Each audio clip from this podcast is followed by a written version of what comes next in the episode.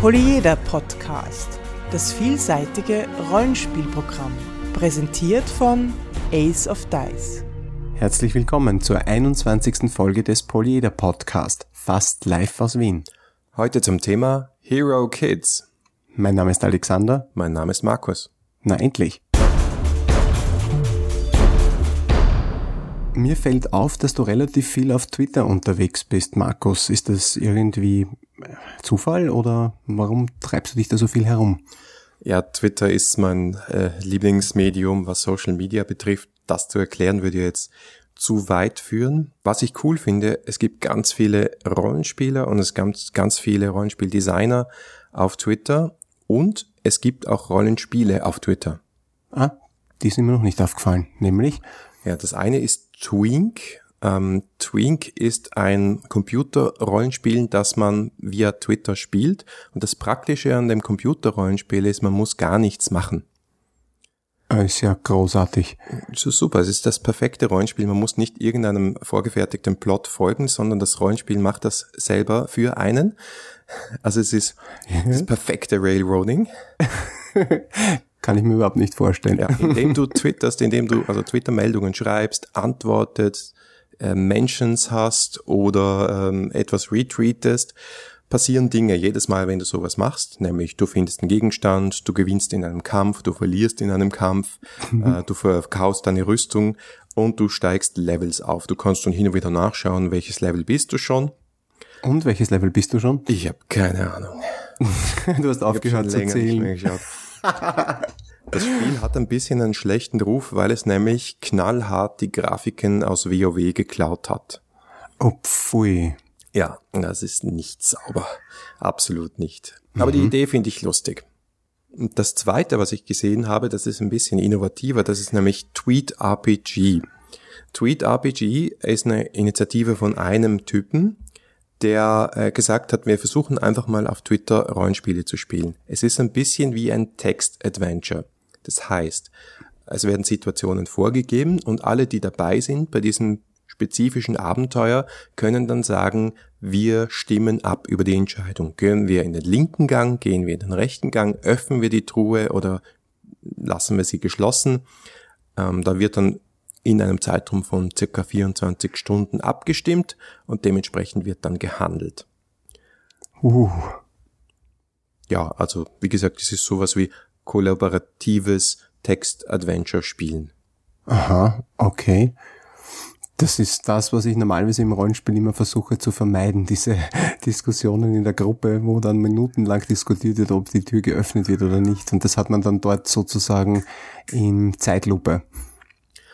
Genau, du kannst das verfolgen, musst es aber nicht verfolgen. Ähm, am Schluss wird, steht dann die Entscheidung fest auf der Basis der Tweets, die so ergangen sind. Mhm.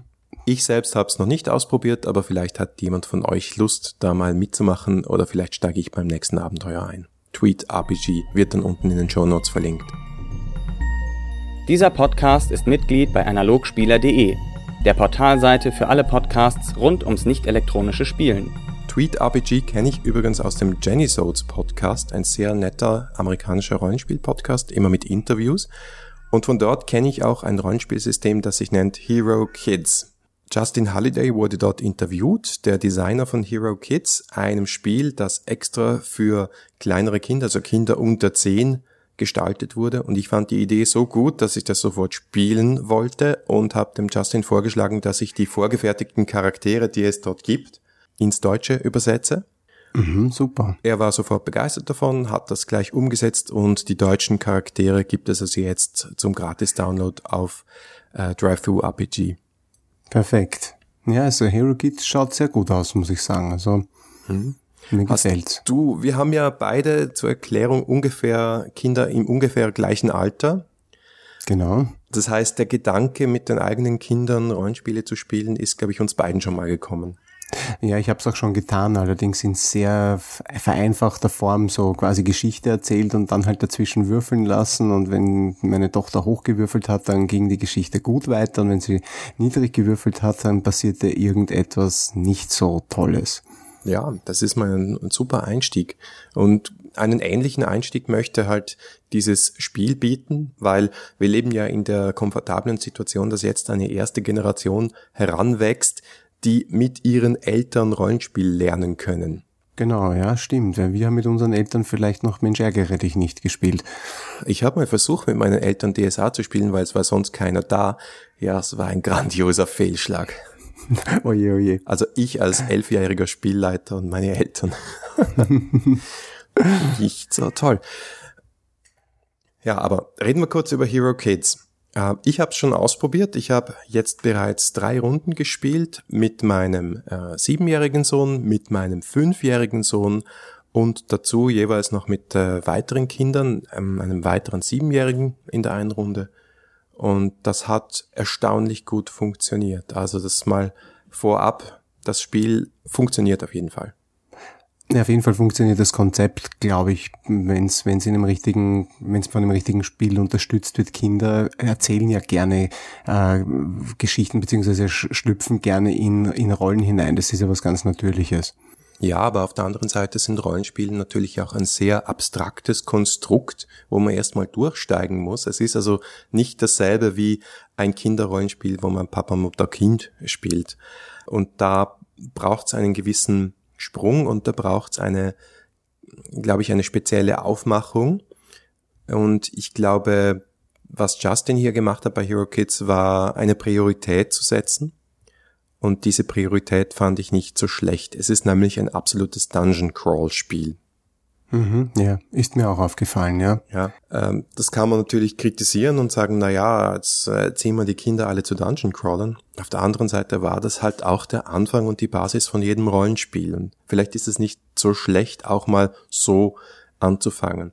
Und das verstehen auch alle Kinder, ja. Also da ist ein Monster, ich hau es. Das ist einfach und das ist klar. Mhm, und macht Spaß das macht auch Spaß, ja. Wenn man dann anfängt, irgendwelche Genres zu emulieren, dann wird das ziemlich schwierig für die Kinder zu sagen, okay, äh, ich bin jetzt ein Charakter und ich spüre jetzt Gefahr oder in mein Charakter würde jetzt in dieser Situation, das kann ein Siebenjähriger noch nicht wirklich. Ja, da fehlt die Reflexionsebene. Ich finde da was total witzig. Meine Kinder sagen immer, im Spiel sage ich jetzt und im Spiel sagst du jetzt. Das ist total lustig irgendwie. Ja, Machen das, das deine auch? auch? Ja, ja, absolut. Ja, lustig. Ja. Im Spiel also im bist Spiel du jetzt? bist du jetzt. Das ist ganz klar definiert. Das ist jetzt Spiel, ja. Und ja. das andere, es gilt jetzt nicht. Aber wenn sie selber unter sich Rollen spielen, dann wechseln die Regeln ja alle zwei Minuten. Die werden, also es wird nur über Regeln diskutiert eigentlich bei ihren Rollenspielen. Das kann man hier dann eigentlich eher vermeiden. Also ja, was apropos Regeln. Ja, die Regeln, genau. Was schön ist, äh, die Regeln sind äh, sehr einfach, aber auch sehr, sehr zweckmäßig und ähm, elegant gemacht, finde ich. Grundsätzlich ist es ein Poolsystem. Also man hat äh, sehr wenige Attribute. Im Wesentlichen sind das Nahkampf, Fernkampf, magischer Kampf, Verteidigung und die Lebenspunkte. Und dafür eine gewisse Anzahl von Würfeln verteilt. Die sind da auch abgebildet auf meinem Charakterblatt. Ich sehe also ein kleines Schwert, daneben zwei Würfeln, wenn ich ein Krieger bin. Demnach kann ich zwei Würfel nehmen, wenn ich Nahkampf mache. Genau, und ich nehme dann den, der bessere, bessere oder der beste von diesen Würfeln zählt immer, ne? War das so? So ist es. Und mhm. es ist immer ein Widerstandswurf. Das heißt, der Spielleiter würfelt dagegen. Wenn beide gleich hohe Resultate haben, dann gewinnt der Angreifer. Mhm. Es gibt also nur diese wenigen Attribute. Dazu kommen noch drei Sonderaktionen, also eine normale Attacke, eine Spezialattacke und eine Bonusfertigkeit, äh, die man auch weglassen kann für die kleineren Spieler. Das ist, das ist also modular aufgebaut sozusagen absolut. ein bisschen das Spiel. Mhm. Die größeren äh, werden schon Spaß daran haben zu sagen, ich kann eine Kampfrolle, das heißt durch meine Gegner durchziehen und sie nachher von hinten angreifen.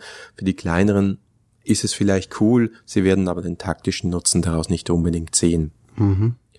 Es gibt auch sowas wie Fertigkeiten, Gegenstände, Heiltränke etc., aber im Wesentlichen sind das nur so kleine Boni, die einem Zusatzwürfel zum Pool dazugeben. Zusatzwürfel durch Gegenstände, das ist eigentlich recht unüblich.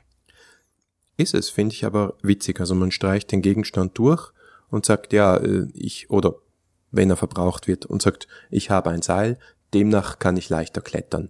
Mhm. So ja, ich finde es auch gut. Ja. Heiltränke sind ganz klar, die sind ziemlich wichtig in dem Spiel, obwohl es wird nicht viel gestorben, es wird eigentlich gar nicht gestorben. Selbst die Monster gehen nur K.O. Hm, also politisch korrekt. Es ist korrekt, es ist aber nicht so durchgesäubert wie manche andere Kinderrollenspiele, die ich schon angeschaut habe. Es ist nicht so amerikanisch. Der Autor ist auch ein Australier, das merkt man. Okay. Aber ich finde es schon gut, dass insbesondere die Spielercharaktere nicht sterben, sondern die fallen halt um. Und wenn der Kampf gewonnen ist oder wenn ein bisschen Zeit vergangen ist, dann kriegen sie einen Lebenspunktekasten zurück und stehen dann halt wieder auf. Mhm.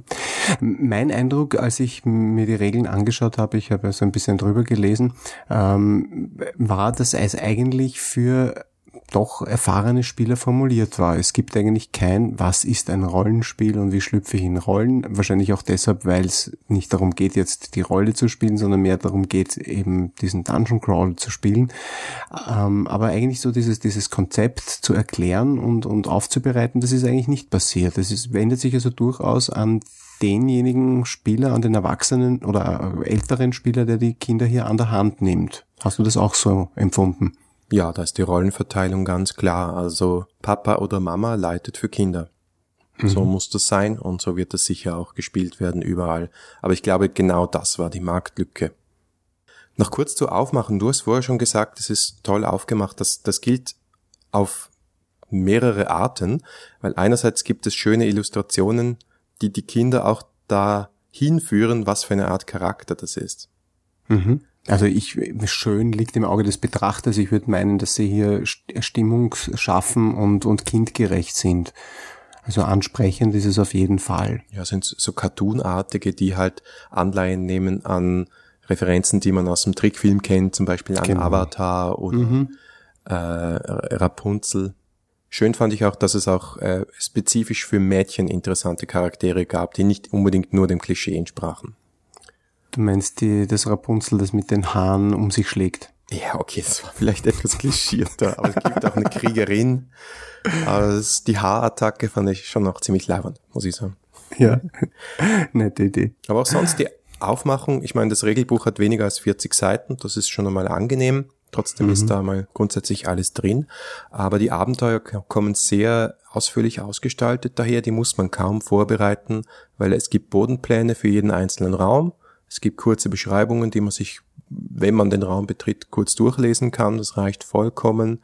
Ähm, die Charakterblätter für die Monster werden mitgeliefert und sogar kleine Grafiken für die Aufsteller, die man braucht, wenn man zu Hause keine Miniaturen hat. Also das Ding muss mit irgendwelchen Miniaturen oder Figuren gespielt werden, sonst macht es keinen Sinn.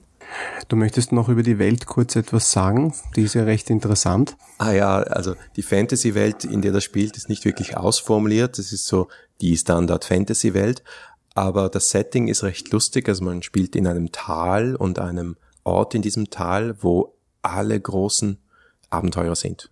Und da Abenteurer ständig unterwegs sind, äh, kann sich eigentlich niemand um den Ärger, den kleinen Ärger kümmern, der in der Stadt selber vorkommt. Das müssen die Kinder übernehmen, die natürlich alle schon an der Abenteurerschule eingeschrieben sind. Das ist total nett irgendwie. Das haben die Kinder auch sofort verstanden und fanden das extrem cool, wenn dann so im, äh, im Prolog des ersten Abenteuers die Eltern, also die Spielereltern, NSCs bei ihnen sitzen und sagen, ah, der Keller ist voller Ratten euer erstes Abenteuer, Kinder, da geht mal. also wirklich, wirklich toll. Ja, wenn ich jetzt Lust habe, mit meinen Kindern einen Keller voller Ratten zu leeren, wo kann ich mir das Spiel besorgen, Markus? Das gibt es als PDF auf DriveThru RPG und ich empfehle ja unbedingt gleich das Bundle zu kaufen, wo alle Abenteuer drin sind. Beim äh, ersten PDF, äh, beim Regelbuch ist ein Abenteuer dabei, eben der Keller voller Ratten. Aber es gibt wirklich nett aufgebaute weitere Abenteuer, die man für wenig Geld gleich dazu besorgen kann. Cool.